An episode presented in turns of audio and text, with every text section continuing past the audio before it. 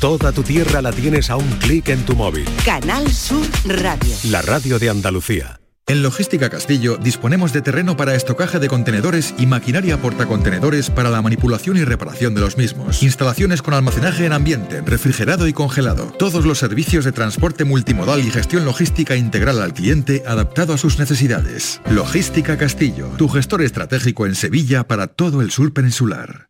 Únete a la revolución solar con Social Energy. Ahorra ya hasta un 90% de tu factura eléctrica y solo hasta el 31 de agosto te descontamos hasta 700 euros o si lo prefieres te regalamos un cheque en Amazon o el corte inglés. Pide tu cita en el 955 44 11 11 o socialenergy.es y aprovecha las subvenciones disponibles. La revolución solar es Social Energy.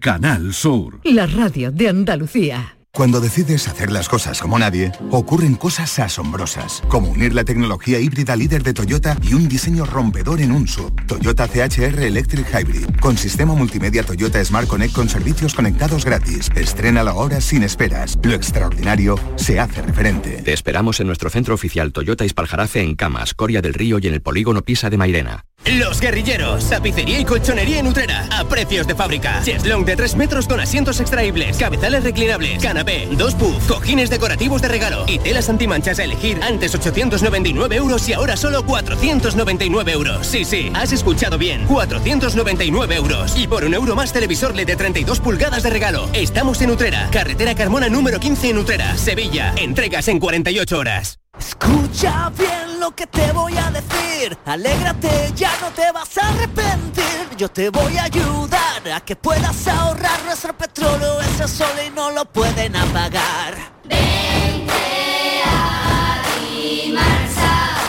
Placas fotovoltaicas Dimarsa. Infórmate en el 955 12 13 12 o en dimarsa.es. El Manchester City de Pep Guardiola ha conseguido un total de 14 títulos en 7 temporadas. 5 Premier League. 4 Copas de la Liga. 2 Community Shield. 2 FA Cup. Y su primera Liga de Campeones. Y el miércoles se mide al Sevilla de los 11 títulos y una veintena de finales desde 2006 hasta ahora. Este miércoles, desde las 7 y cuarto de la tarde, la Supercopa de Europa. Desde Atenas, Sevilla City en la gran jugada europea de Canal Sur Radio con Jesús Márquez. Tu verano en Canal Sur, la radio de Andalucía. Muy buenas tardes, muchas gracias por estar con Canal Sur Radio y a esta hora de la tarde abriendo nuestra ventana a la salud en este tiempo especialmente eh, concebido antes del verano, pero para el verano y con toda la ilusión por seguir eh, junto a ti durante estos días vacacionales para muchos, para otros ya no y para otros no y no, ni en julio ni en agosto, pero que sepáis que seguimos apostando por la salud y manteniendo este contenido en Canal Sur Radio a esta hora de la tarde. Así que un enorme saludo y muchas gracias por estar a ese lado del aparato de radio. Canal Sur Radio te cuida. Por tu salud. Por tu salud con Enrique Jesús Moreno. Aunque también podríamos, eh, y no nos olvidamos de ello, de saludar a los oyentes que eh, nos escuchan en la redifusión de este programa o a través de las eh, plataformas digitales que tienen que ver con todo lo que últimamente está avanzando la radio, ¿no? Y es esa proyección a través de canales como canalsur.es, Canal Sur Más y la propia aplicación de Canal Sur Radio para los teléfonos así llamados inteligentes. Así que eh, sean inteligentes y pueden tener al alcance también este o cualquier otro programa de esta cadena eh, a cualquier hora del día, de la noche y en cualquier parte, donde estén pasando unos días o en cualquier parte del planeta incluso. Para los que están de vacaciones, para los que sencillamente disponen de tiempo libre, nuestro mejor saludo a esta hora y nuestro acercamiento a um, cuestiones que consideramos de, interés. Verán, eh, vamos a hablar en unos instantes con eh, la doctora Margarita Cabanás. Es responsable de la unidad de oftalmología del Hospital Virgen del Rocío de Sevilla. Y hemos querido citarla para este encuentro para que nos ofrezca algunas claves que tienen que ver con diversas patologías que pueden ponerse eh, de relieve durante esta época del año. ¿no? Ya llegaremos en temporada convencional a otras cosas, pero vamos a acercarnos eh, pues, al mundo del ojo seco, a, a cuestiones relacionadas con la protección solar ocular y todo eso. Lo van a ir escuchando en unos instantes.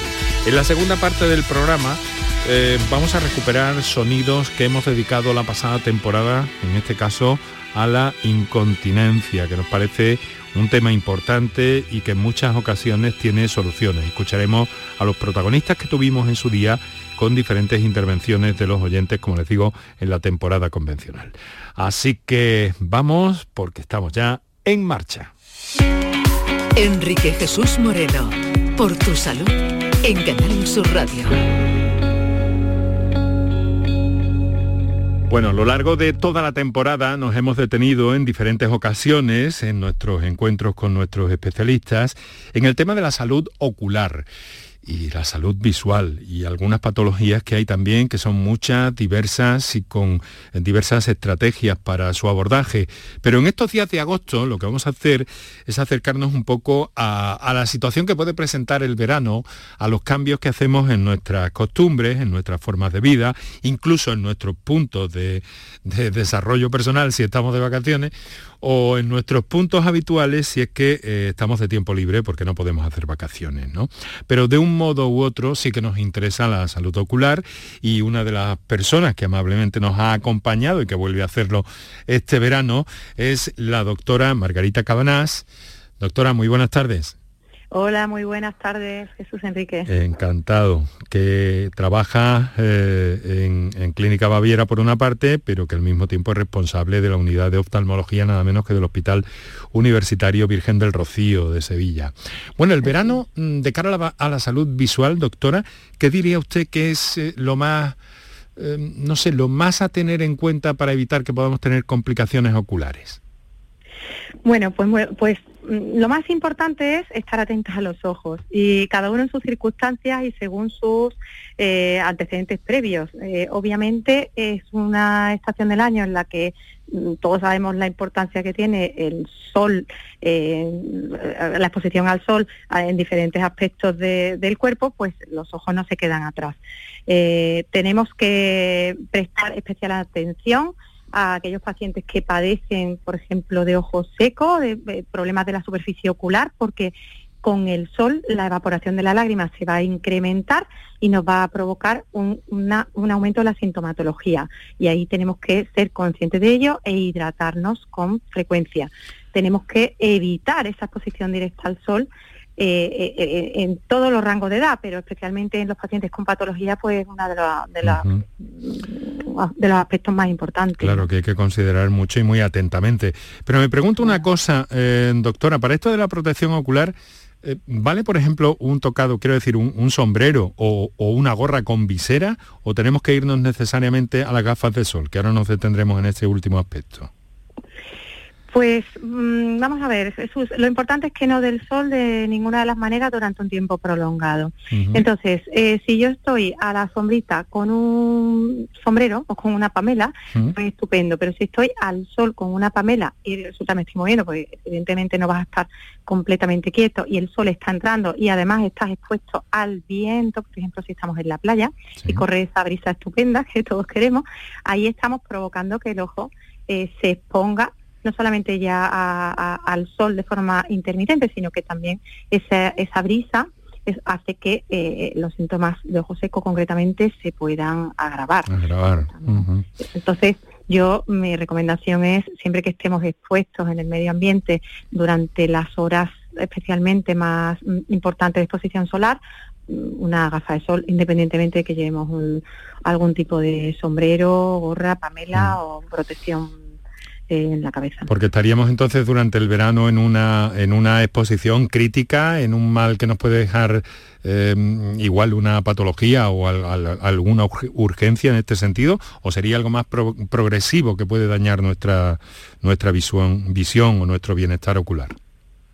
Serían ambas cosas, porque el sol afecta de forma aguda ante una exposición importante, intensa, eh, provocando síntomas agudos como puede ser sensación de arenillas, cosor, eh, enrojecimiento de los ojos, ardor o incluso dolor si hay una queratitis actínica que, por ejemplo, te voy a poner un ejemplo que no es de verano, es de invierno, pero en la nieve ocurre igual por el reflejo de, mm, del sol en el agua, en, el, en la nieve y en el verano se traslada lo mismo, al reflejo de la, del sol en el agua. Eso nos puede provocar una quemadura superficial. Esas quemaduras, mm, afortunadamente, son superficiales, aunque molestan, pero con tratamiento, hidratación mm. y un antiinflamatorio se va a resolver. Pero además de eso, la radiación solar de forma permanente, que encima en verano se intensifica, va provocando daños en el interior del ojo, como son, favorece la aparición de cataratas y favorece la aparición de lesiones en la mácula, que darían lugar a problemas de visión importantes a largo plazo. O sea que, pueden hacer ese, ese, daño, pueden tener ese efecto a lo largo de, años futuros, ¿verdad? Por eso es tan importante eh, tenerlo en cuenta. De todas formas, habrá personas más o menos eh, sensibles también a todo esto, ¿no, doctora? Por supuesto, hay, esto es como, como cuando hablamos también de, por ejemplo, de, lesiones en la piel. Hay fototipos que predisponen más o menos al daño que ejerce el sol. Hay superficies oculares más o menos patológicas, por ejemplo, para que lo puedan entender los oyentes. Una persona que ya tiene el ojo seco previamente o una persona que tenga un tratamiento crónico eh, para su glaucoma y está mm, usando fármacos permanentemente en el ojo o alguna persona que tome medicación que le provoca una disminución de la película lagrimal mm. o aquellas personas que tienen una blefaritis, que es algo tan común, pues eso, e, ese tipo de personas van a ser mucho más susceptibles que aquella que no tenga una patología previa, mm. porque ya tiene una, una, película lagrimal dañada. Eh, fíjense la complejidad de nuestros oyentes, reparo en lo que nos acaba de decir la doctora Margarita Cabanás, eh, que puede haber una medicación que favorezca mm, incluso más ese, problema ocular, ¿no? Ese, ese malestar ocular. ¿no? Esto deberíamos tenerlo en cuenta de alguna forma, ¿no? ¿Esto viene en los prospectos o cómo? ¿O hay un grupo de eh, medicamentos más sensibles o cómo? Hay, hay grupos de medicamentos que eh, provocan una disminución en la producción de la película lagrimal. Por ejemplo, te pongo un, grupo de medicamentos que son bastante, de uso bastante común, Comunes. como pueden ser los, los, ansiolíticos. Hay ah. determinados ansiolíticos que, eh, que provocan una disminución de la, de la película lagrimal y eso mm, de por sí pues ya provoca mm, molestias en los ojos. Si además eso, imagínate Jesús, se une a que lo está tomando una señora en edad perimenopáusica, que hay ya más tendencia al ojo seco por sí por los cambios hormonales, y, y, está expuesta, tumbada a la playa al sol todo el día sin protección, pues al final del día puede tener un problema de, dolor ocular importante, porque, porque hay una predisposición. Doctora, vamos al capítulo de la CAFA, ¿no? que yo creo que es muy interesante, porque claro, eh, además lo venimos escuchando por parte de diferentes especialistas, pero parece que eh, muchas veces las ideas no se quedan del todo, eh, del todo claras. Lo primero que quiero preguntarle, porque he tenido recientemente una experiencia de un oyente en ese sentido, que nos dejó una pregunta nos dejó una pregunta atrás la última vez que estuvo usted con nosotros y me la he anotado para, para planteársela hoy y que ojalá nuestro oyente tenga la suerte de, de escucharla. Pero alguien que nos preguntaba si, si unas gafas progresivas graduadas y oscuras, es decir, realizadas para el sol, eh, podrían tener algún inconveniente o alguna contraindicación. No, no lo tiene. ¿Mm? ¿no? la tiene, la puede utilizar. De hecho, es que hay muchas personas que usan gafas graduadas progresivas, porque eh, mm, todos aquellos... Gafas de sol, estamos hablando.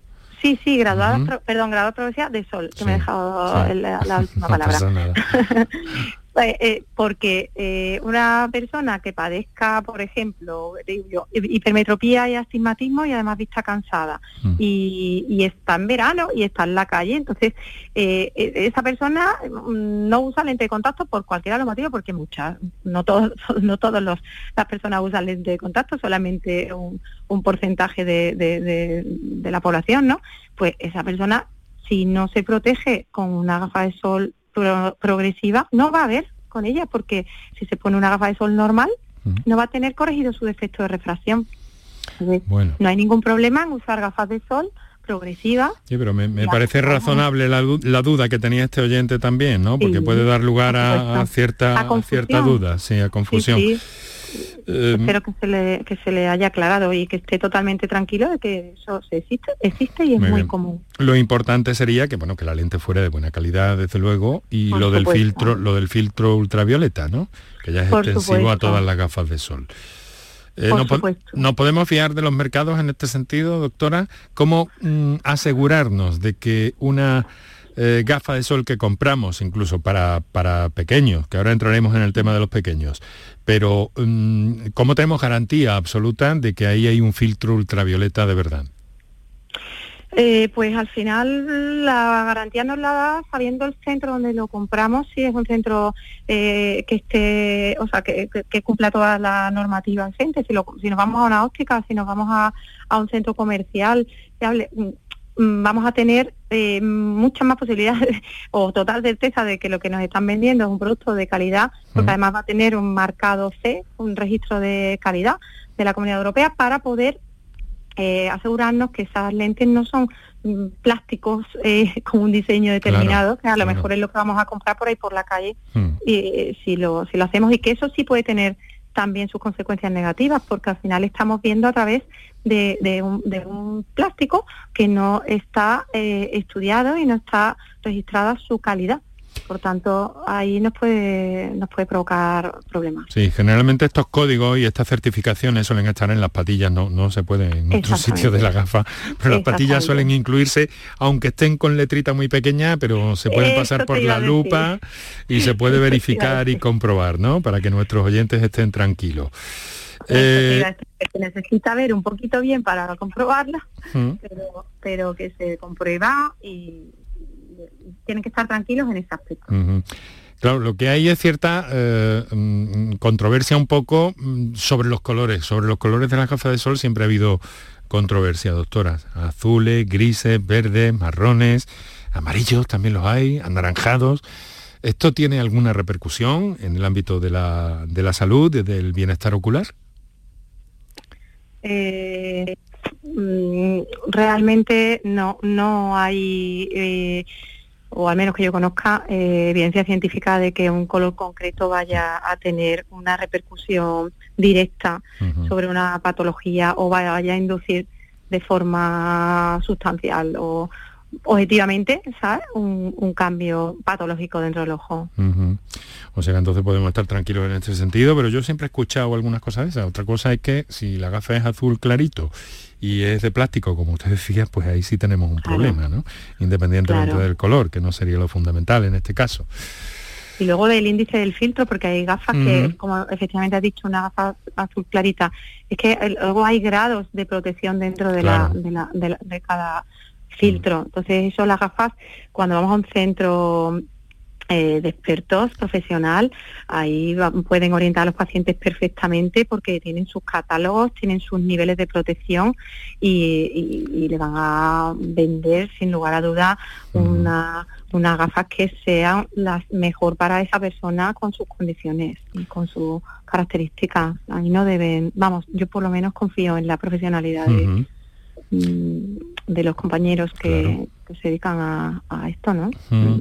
Hay, hay, un asunto, ¿no? Este tipo de productos eh, se pueden conseguir en el mercado de forma relativamente asequible, porque si miramos marcas, doctora, ya sabemos lo que pasa. Sí, pero no solamente son las marcas, el tener una gafa de sol homologada y con sus filtros y que, y que no sea mm, un perjuicio, que no suponga un perjuicio para la salud ocular, no quiere decir que tengamos que desembolsar una cantidad X de dinero por comprar una marca de moda o una marca cara. Hay gafas de sol a precio asequible que realmente tienen su, toda su garantía. Es cuestión de, analizar, de mirar varios sitios, de ver el mercado y no necesariamente tienen por qué. Otra cosa ya es que la estrategia haga que las marcas de, de, gafas más eh, costosas o de marcas más conocidas o renombradas o difundidas eh, suelen ser siempre, mm, en fin, más atractivas, ¿no? Pero esto es una cuestión de mercado en la que no vamos a entrar. Mire, una cosita. Claro, las imitaciones no, las imitaciones ya tendríamos que andarnos con, muchísimo cuidado. Claro, claro. Eh, estamos conversando con la doctora Margarita Cabanás, eh, jefa de la unidad de oftalmología del Hospital Virgen del Rocío, Sevilla, eh, Clínica Baviera, y nos está dando una serie de orientaciones con esto de las gafas que es tan importante. Entramos en el terreno de los, de los pequeñitos, entramos en el terreno de, de... Qué graciosa está mi niña con esa gafita.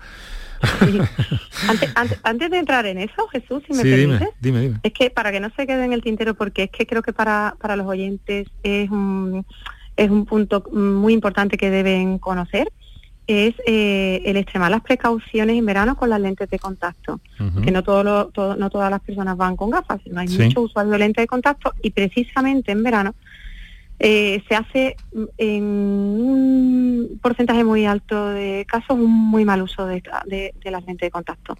¿Por qué? Pues porque las lentes de contacto eh, no se pueden mojar. No, se puede, no nos podemos bañar con las lentes de contacto, ni en mm. el mar, ni en la piscina, ni, ni siquiera deberíamos ducharnos con ella, hay que entrar al agua en los ojos. ¿Por qué? Pues porque hay eh, gérmenes que son se, fácilmente se acantonan, se depositan sobre la lentilla o sobre los líquidos que las conservan y provocan infecciones muy graves en la córnea, muy graves en la córnea. Entonces, ahora en verano hay que extremar las precauciones, siempre quitárnoslas cuando vayamos a, a, bañarnos. Mm. Hidratarnos con lágrimas artificiales porque vamos a tener más tendencia a que se seque el ojo. Y además siempre lavarnos las manos perfectamente para su manipulación. Eso no quería dejar de decirlo porque realmente es muy importante y yo soy consciente en la consulta de que muchas personas no lo saben. ¿eh? Pues hay que tenerlo muy en cuenta porque, claro, además estamos más expuestos también, salimos más, la, mm. eh, la playa que usted ha mencionado, la piscina, estamos más tiempo en la calle probablemente y eso aumenta los riesgos de algún modo. Eh, y en cuanto a los chiquititos, venga, eso. niño. mi niña, qué, qué guapa está mi niña con sus gafitas que le han regalado por su cumpleaños, ¿no? Eh, en, cuanto a los niños, a ver, aquí hay diversidad de opiniones, porque como bien dice, es que oigo por ahí, no sé, tal, cuando no hay nada, eh, una norma concreta, concreta, porque al final no hay una evidencia clara 100% de... Mm de qué sería exactamente lo mejor. Mi recomendación es que los niños, si van a estar expuestos mucho tiempo al sol, también se pongan sus gafas de sol. Mm. A ver, un bebé que no lo tenemos que exponer al sol directamente, ¿no? Pero un niño que esté todo en la playa y tal, hay gafas igualmente homologadas, bien em, realizadas, con, bien controladas y si le em, aliviamos un poco de esa exposición a ese ojo que está en formación, eh, pues y que le quedan muchos años por delante, al final esa radiación, claro, igual es para un niño que para un adulto. Mm. Cuanto antes se empiezan a, recibir esa radiación, más, radiación solar se acumula a lo largo de la vida. Mm.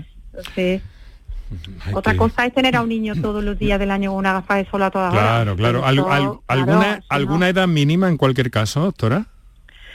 Es que muy difícil. No te, muy difícil precisar mm. porque depende de, o sea, yo antes de los tres años que yo creo que prácticamente los niños no, no los mm. exponen al sol mm. directamente tantas horas, ¿no? Evitas precisamente las horas de, de, del mediodía, que son las horas que el sol está eh, incidiendo de forma más directa, ¿no? Hay que hacer que yo ya eso lo, lo, extendería no solamente a los ojos, sino a los cuidados generales de un niño. eh, no tener una exposición en las peores horas las que puedan quemarse, las que la radiación sea más alta. Entonces, dependiendo de eso, si el niño es muy pequeño, pues no le vamos a poner gafas de sol, pero si ya más mayorcito, yo no le veo ningún inconveniente en que la use, por lo menos a ratos. le, voy a, le voy a hacer una pregunta que, no es muy científica, que digamos, pero es una experiencia personal, créame, porque mm, eh, eh, yo que uso gafas, sí. Eh, sabe, además me gustan las gafas. Es una cosa que, bueno, soy raro en ese sentido. Pero me gustan las gafas, ¿no? Y entonces, claro, no las uso de toda la vida, las uso desde la cuarentena un poco más allá, buscando la cincuentena, ¿no? Y entonces, eh, lo que sí he percibido que ha sido después del verano, eh, cuando he tenido variaciones en la, en, la en la graduación. Me pregunto si esto es una simple casualidad o puede haber algo de ¿Puede haber alguna relación entre el verano y el cambio? ¿Pero ha tenido un, cambio de la graduación de la, de la presbicia o de o qué, qué efecto Jesús tiene? Pues eh, la hipermetropía menos, en la presbicia sí, un poquito más, sí. Ha sido en la presbicia sobre todo, sí. Bueno, la, la presbicia al final, mm, la presbicia es un defecto de refracción asociado a la edad, ¿eh? puramente dicho. O sea, a medida que va pasando el tiempo, mm, la presbicia se va incrementando. ¿Qué ocurre? que cuando estamos mm, en un periodo en el que estamos forzando mucho la vista, estamos trabajando, estamos ahí, estamos mm, constantemente pues poniendo mm, en marcha, digamos, el mecanismo de la, de la acomodación, ¿no? que es la que nos permite ver el cerca. Entiendo yo que en tu caso, eh, independientemente de, de, que a lo largo del tiempo vaya aumentando, si has notado hay un cambio más brusco, puede ser también el cambio de hábito. A lo mejor durante el verano has estado más relajado, eh, leyendo menos, no lo sé, te estoy hablando un poco haciendo un razonamiento poco científico también, como tú me has dicho, pero, pero basado en el sentido común y en la experiencia que, que, yo tengo. Eh, más relajado, sin tanto foco de cerca, y a lo mejor ahí la previsia pues eh, se relaja un poco más la acomodación, ¿sabes? Y, necesita, aumentar un poquito la, eh, las diostrías para poder volver a acomodar. Eso sería, sería un principio para investigarlo. Eso va a ser progresivo. Claro, mm, claro. Siento decírtelo. No, no, no, sí, lo tengo clarísimo. Bueno, y además luego, sin embargo, me he pasado en los últimos tiempos grandes periodos, mm, importantes periodos sin, sin necesitar graduación. Vamos a lo que vamos, eh, que, que hay muchas cosas y muy interesantes.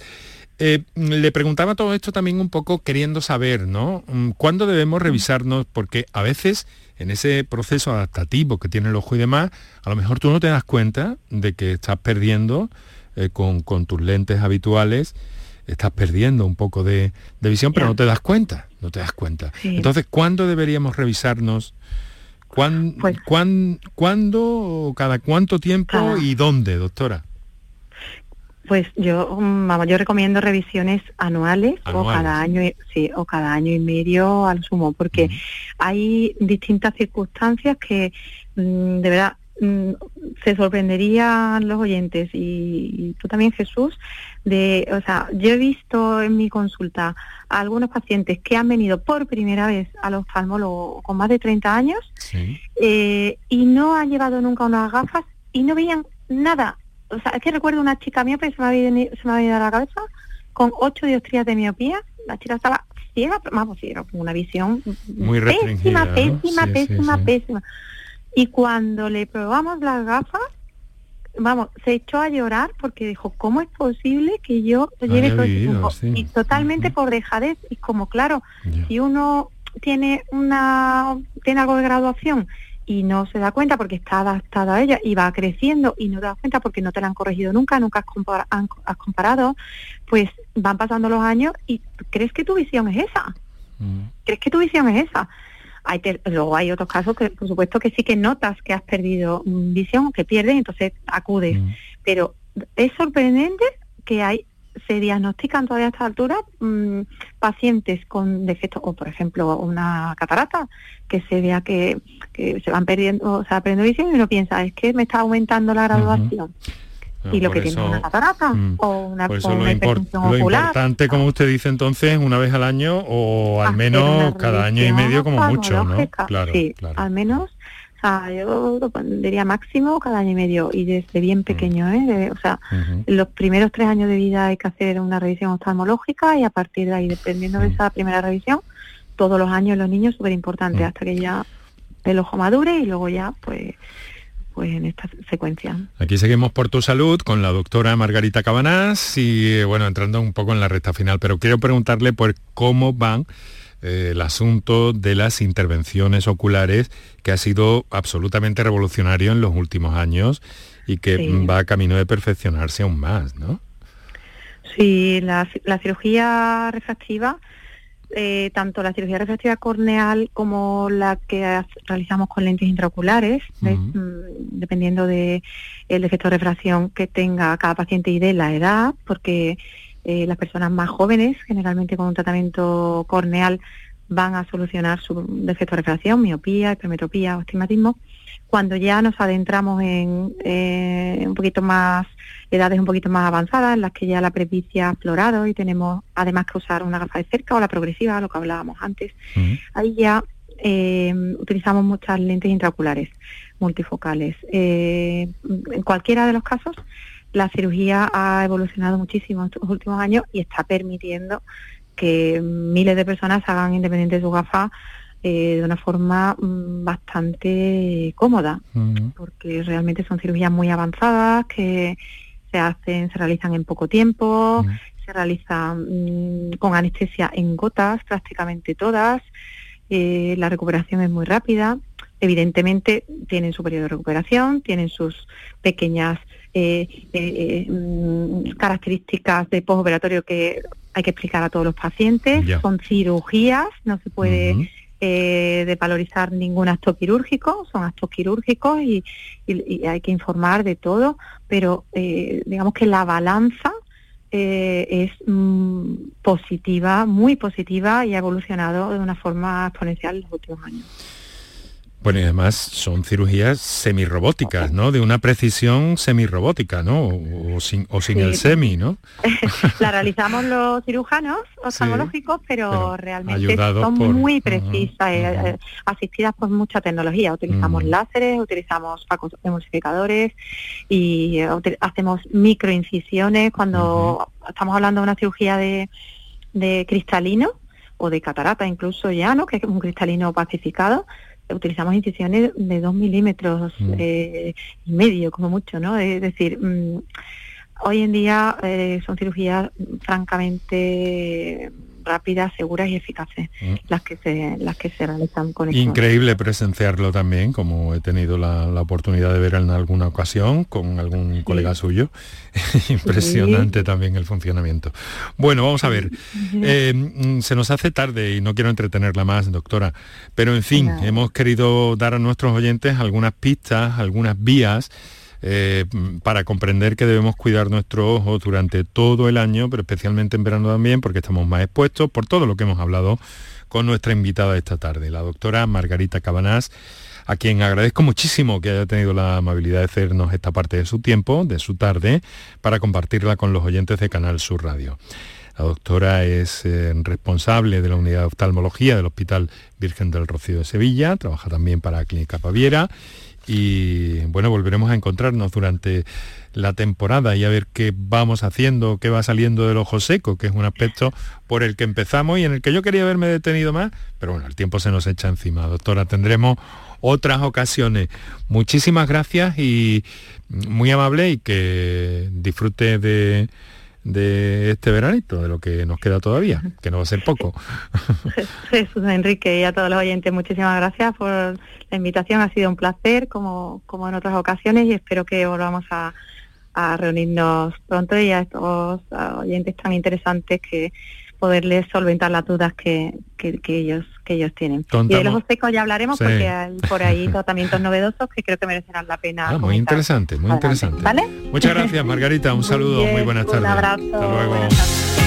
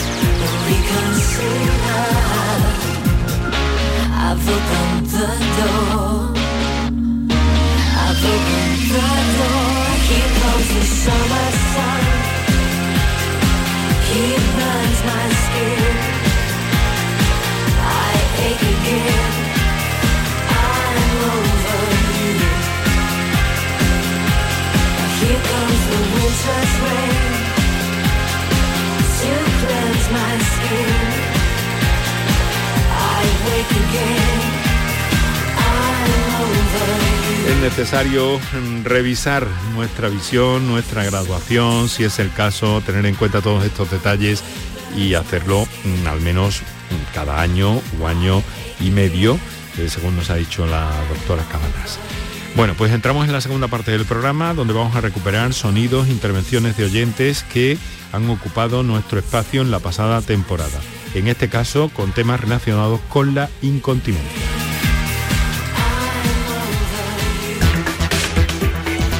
Canal Sur Radio te cuida.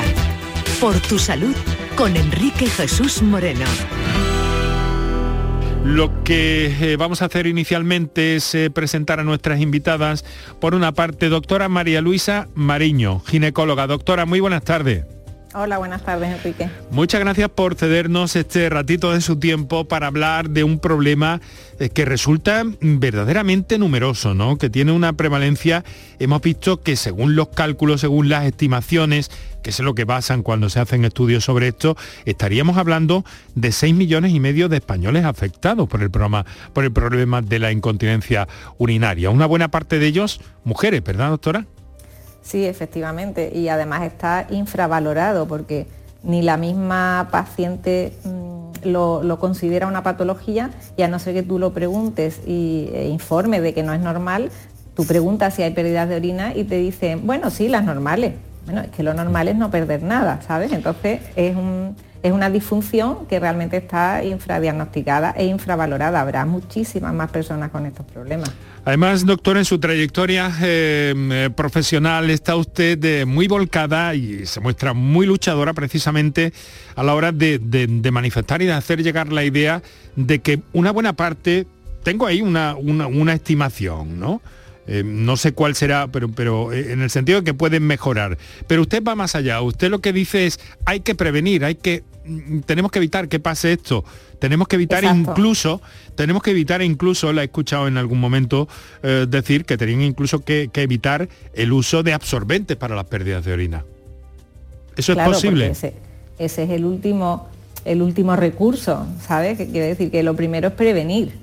Lo primero es prevenir y luego ya en el caso de que se haya presentado la disfunción, diagnosticarla correctamente, porque hay varios tipos de incontinencia, y ya ponerle tratamiento. Pero lo ideal es prevenir. O sea, toda disfunción de suelo pélvico es mm, de, por, de- por- definición es pre- pre- previsible, ¿no? Entonces es una pena que no se haga un esfuerzo en ese terreno. Eh, doctora, le quiero presentar, bueno, creo que ya conoce, ¿no? A Cristina Sí, Casáis, sí. ¿no? Se Sí, conocen sí, ustedes bien. Bueno, Sí. pues se la presento aquí en el ámbito radiofónico, en el, en el programa. Eh, Cristina Casáis, muy buenas tardes. Hola, buenas tardes a todos. Encantada de estar esta tarde con vosotros. Pues muchas gracias también por cedernos este ratito de su tiempo, de su agenda. Cristina, fisioterapeuta, especialista en suelo pélvico. A ver, ¿qué es el suelo pélvico y qué hay que hacer? Porque está directamente relacionado con estas pérdidas. Exacto, bueno, el suelo pélvico es la musculatura que tenemos justamente en abajo de la pelvis que nos sujeta las vísceras pélvicas como la vejiga, el útero y el recto y una de sus funciones es la continencia. Cuando la musculatura se contrae como cualquier otro músculo, impide que el pis salga, el pis, las heces o los gases. Entonces, si hay una debilidad de esta zona, pues puede haber pérdidas. El hecho de que haya pérdidas indica que hay un problema. Entonces, el problema es que como se normaliza, no se detecta y esos problemas siempre van a más, nunca, nunca van a menos. Entonces, pues se podría evitar grandes problemas de, incontinencia si ya de por sí, antes de que haya un problema, se conoce esta musculatura, se sabe cómo tratarla y cómo, sobre todo, prevenir que haya, que llegue a este punto, vaya.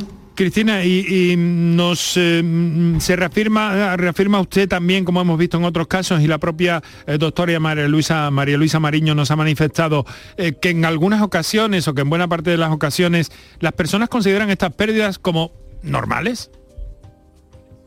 Sí, exacto. Cuando yo lo pregunto en consulta, siempre tienes pérdidas de orina, bueno, no, y hay veces que Mm, vas tirando, vas tirando del hilo y al final sí que salen, bueno, tosiendo, bueno, saltando alguna vez.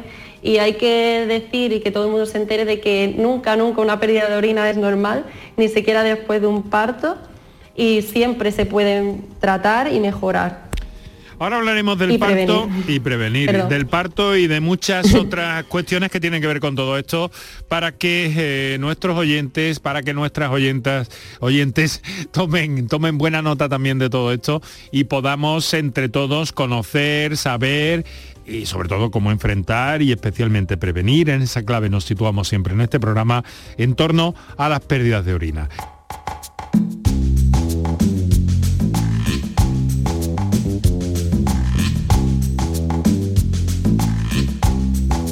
Canal Sur Radio te cuida. Por tu salud con Enrique Jesús Moreno.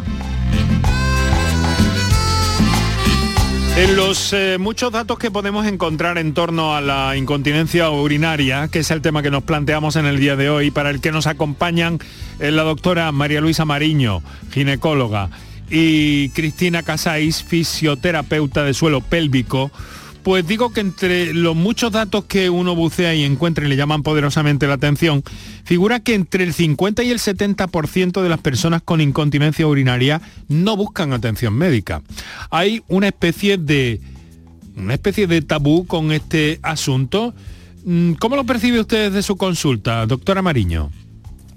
Eh, pues mira, Enrique, al ser mujer quizás es más fácil que las pacientes te comenten estos problemas sí es verdad que a lo mejor con, un doctor les cuesta un poquito más de trabajo, ¿no?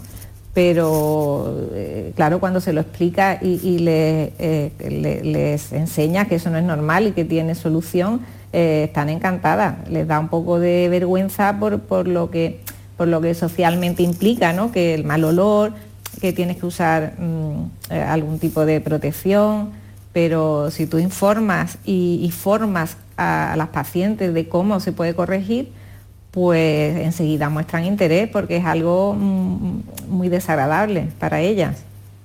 Y cuando están las cosas así, doctora, ¿qué soluciones hay? Pues mira, la incontinencia de orina eh, hay dos tipos fundamentales, ¿no? Una que es la de esfuerzo, que es cuando se tose o se estornuda, mm. y otra que es la de que cuando te entran ganas mm, tienes que ir corriendo porque no aguanta, que es la de urgencia. Son dos cosas totalmente distintas y el tratamiento es diferente. La incontinencia de orina de esfuerzo, que parece que es la de que estamos hablando un poco, ¿no? la de cuando se tose o se estornuda, pues esa una vez que aparece, o sea, la prevención sería incorporar las mujeres, bueno, y los hombres también, ¿no? Pero las mujeres en este caso en nuestra vida, pues estos ejercicios de suelo pélvico, todas vamos a hacer algo de ejercicio, nos gusta estar bien, pero es una parte que tenemos olvidada de nuestra anatomía. Entonces, para prevenir, ejercicio y luego evitar todo lo que supone un impacto negativo en suelo pélvico. Pues deportes de impacto, pues coger mucho peso sin las posturas adecuadas, Y luego los embarazos, claro, pero el embarazo, pues sí, si te quedas embarazada, te quedas embarazada, ¿no? Pero eh, con un entrenamiento adecuado puedes proteger el suelo pélvico de ese sobrepeso. Y luego, una vez que aparece, pues la, catalogamos en leve, moderada o severa. Una incontinencia severa tiene eh, eh, solo arreglo quirúrgico con una cirugía pequeñita donde se pone una banda de refuerzo en la zona que se ha quedado sin musculatura y sin tejido de sostén y, y bueno, se soluciona. Cuando son leves o moderadas, que es lo ideal, cogerlo a tiempo y eso la gente no lo sabe, o sea, las pacientes piensan que o una compresa o se operan y si les da un poco de pereza operarse, pues la compresa. Hombre, hay muchos adelantos, que es lo que estamos luchando nosotros en ponerlo a disposición de las pacientes, que son como de medicina regenerativa, regenerar esos tejidos, ¿no? Entre ejercicio y para la falta ya en la menopausia, que una falta de colágeno y una pérdida de, de tejido de sostén, pues el láser vaginal, ¿no? Los especialistas, las intervenciones de los oyentes, en definitiva, lo que eh, conforma nuestro formato del programa durante la temporada convencional, que en este caso en la próxima comenzará el próximo lunes 5 de septiembre. Bien, seguimos con este interesante, creemos, tema que hemos seleccionado hoy eh, para ustedes de nuestra fonoteca. Sí, bueno, mira, yo es que yo tengo ya 83 años, pero bueno, estoy muy bien físicamente, Mm. y yo monto en bicicleta, nada y todo eso. Y quisiera que me especificaran bien, si es posible, eh, o sea, qué tipo de ejercicio habría que hacer para fortalecer el suelo pélvico. Ya digo que yo eh, me encuentro bien, a pesar de la edad que tengo, me encuentro bien. Y a mí lo que me ocurre es una cosa, que hay, hay hay momentos en que no puedo aguantar, muy, muy de tarde en tarde, pero hay momentos, vamos, yo ya desde luego tengo, eh, la, vamos, tengo la precaución de que cuando voy a salir, pues orino y luego pues si veo que, que, que, bueno, que tengo ganas otra vez, pues me meto en un bar o, o algo lo que sea. Pero, pero como yo una de las veces quiero aguantar un poco más, ya que ha llegado el momento de que, de que me veo, vamos. Sería de esas dos clases de, de- de incontinencia, de esfuerzo y de urgencia, este segundo último caso. Eh, mm, mm, que claro, mm, ¿tiene que ver o tiene similitudes en el caso con, con- con la situación o con esa misma situación en el caso del cuerpo de la mujer, doctora Mariño? Eh, sí, porque eso es una vejiga hiperactiva, se llama. O sea, es una disfunción de la vejiga, pero no por, por debilidad de la musculatura del suelo pélvico. Entonces, incluso puede estar causada por medicación, antidepresivos, diuréticos, sedantes, ¿sabes? Eh, y el tratamiento es totalmente diferente. O sea, el tratamiento de la, incon- de la incontinencia de orina de urgencia es médico con medicamento, aunque lleva también una reeducación vesical. ¿Eh? Con lo cual tendría mejoría tratándole primero para evitarle esos episodios de tan desagradables, una reeducación vesical y luego los ejercicios de suelo pélvico le vienen bien como a cualquiera, pero no le van a mejorar eh, esta, este tipo de incontinencia que él tiene, creo, ¿eh? a ver Cristina Bueno. lo que Bueno, pero Cri- lo que Cristina, al señores, menos, tengo- al menos que por lo que él pregunta, ¿hay algo que, que pueda hacerse en ese sentido con ejercicio físico y, y una persona tan, tan deportista, bicicleta, nos ha dicho, natación, en fin? Sí, bien, yo creo que además de, bueno, de esa reeduca- reeducación de la vejiga, que también se puede hacer desde la fisioterapia de suelo pélvico, con un diario miccional y, y teniendo en cuenta, pues, bueno, cuánta agua bebe, cuántas micciones hace al día, siempre se puede mejorar la musculatura y tratándose de, de un hombre con cierta edad, seguramente algo de debilidad puede tener y eso puede influir también porque si la musculatura del suelo pélvico está muy débil, favorece a esa hiperactividad de esa vejiga. Entonces, lo ideal sería que él acudiera a un fisioterapeuta del suelo pélvico que le ayudara a tener unas posturas más adecuadas que no perjudicaran esa- ese cuadro de incontinencia y reforzar su suelo pélvico porque Claro. siempre se puede reforzar porque es como otra musculatura cualquiera. Si él es súper deportista, pues lo sabrá que puede fortalecer esa zona y mejorar seguro. Juan de Dios hay que mirar específicamente su caso, ¿eh? más de cerca, con más detenimiento, ¿verdad? Y bueno, se me ha olvidado decir que estoy tomando un medicamento que me mandó la doctora de cabecera, Mm. que se llama Tonsolina, me, me parece. Son unas cápsulas que, que el- que el nombre de ella es Estanisolina. Ajá. Bueno. eh, Igual en el prospecto puede venir si afecta a la vejiga o no. ujú. Sí, sí, Eso sí. ya, ahí ya se me escapa. Pero yo estoy segura que si acudes a algún fisioterapeuta especializado en esa zona te puede ayudar a, A evitar precisar, tener claro. eh, sí, o por lo menos cuidarte de que no vaya más. Claro, claro. Hay que, hay que verlo, hay que verlo con detenimiento.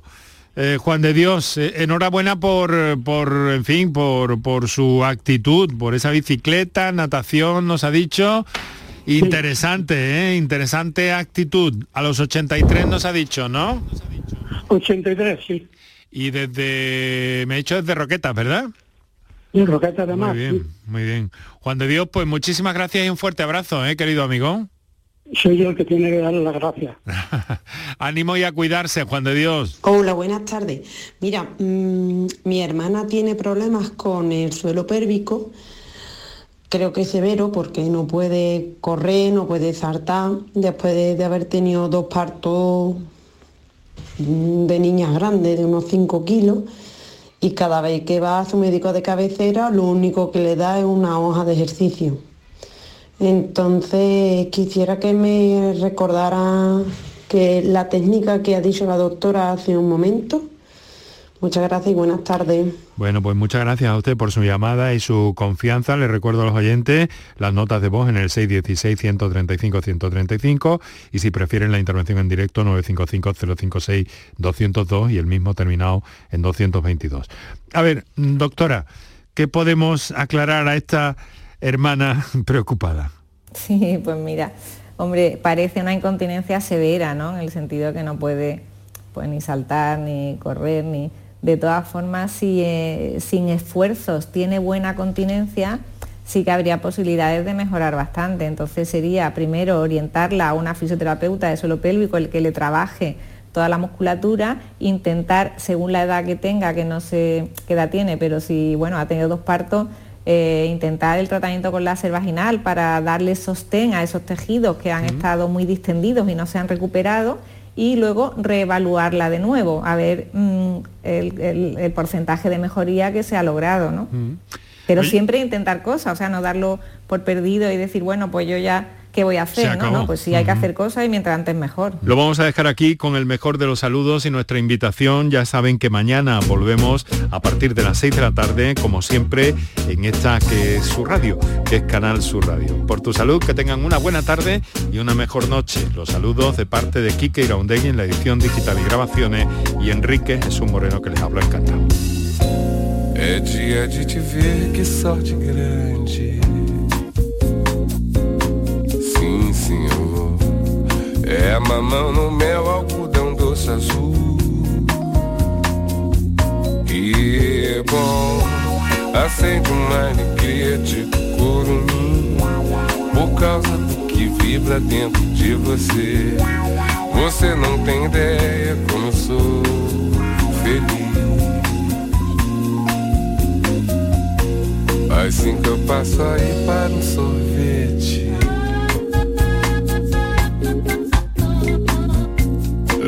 disco do Bob que você me pediu. E aí a gente vai passear E aí a gente vai namorar E depois, e depois, e depois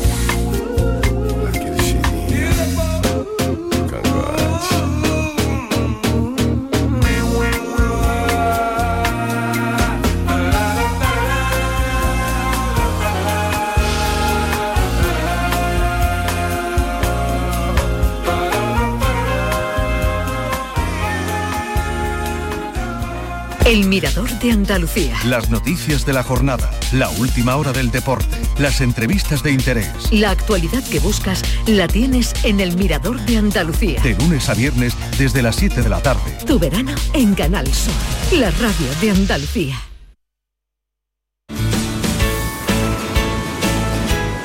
Tu verano en Canal Sur. La radio de Andalucía. Cartuja Oposiciones. Consigue ser funcionario y soluciona tu futuro. Todas las especialidades de secundaria y magister, justicia, prisiones, administrativo, auxiliar administrativo, grupos para el Estado y para la Junta de Andalucía, clases presenciales, a distancia de manera simultánea o en cualquier momento a través de nuestra plataforma. ¿Quieres ser funcionario? Juntos lo vamos a conseguir. Entra en cartujaoposiciones.com.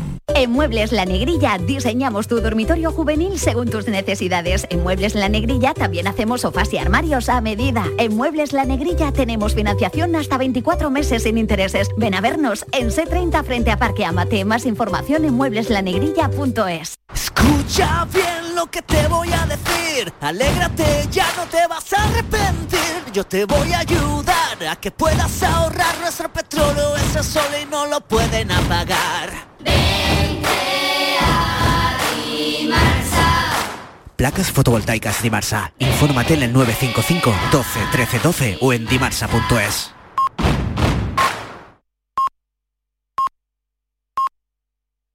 Andalucía.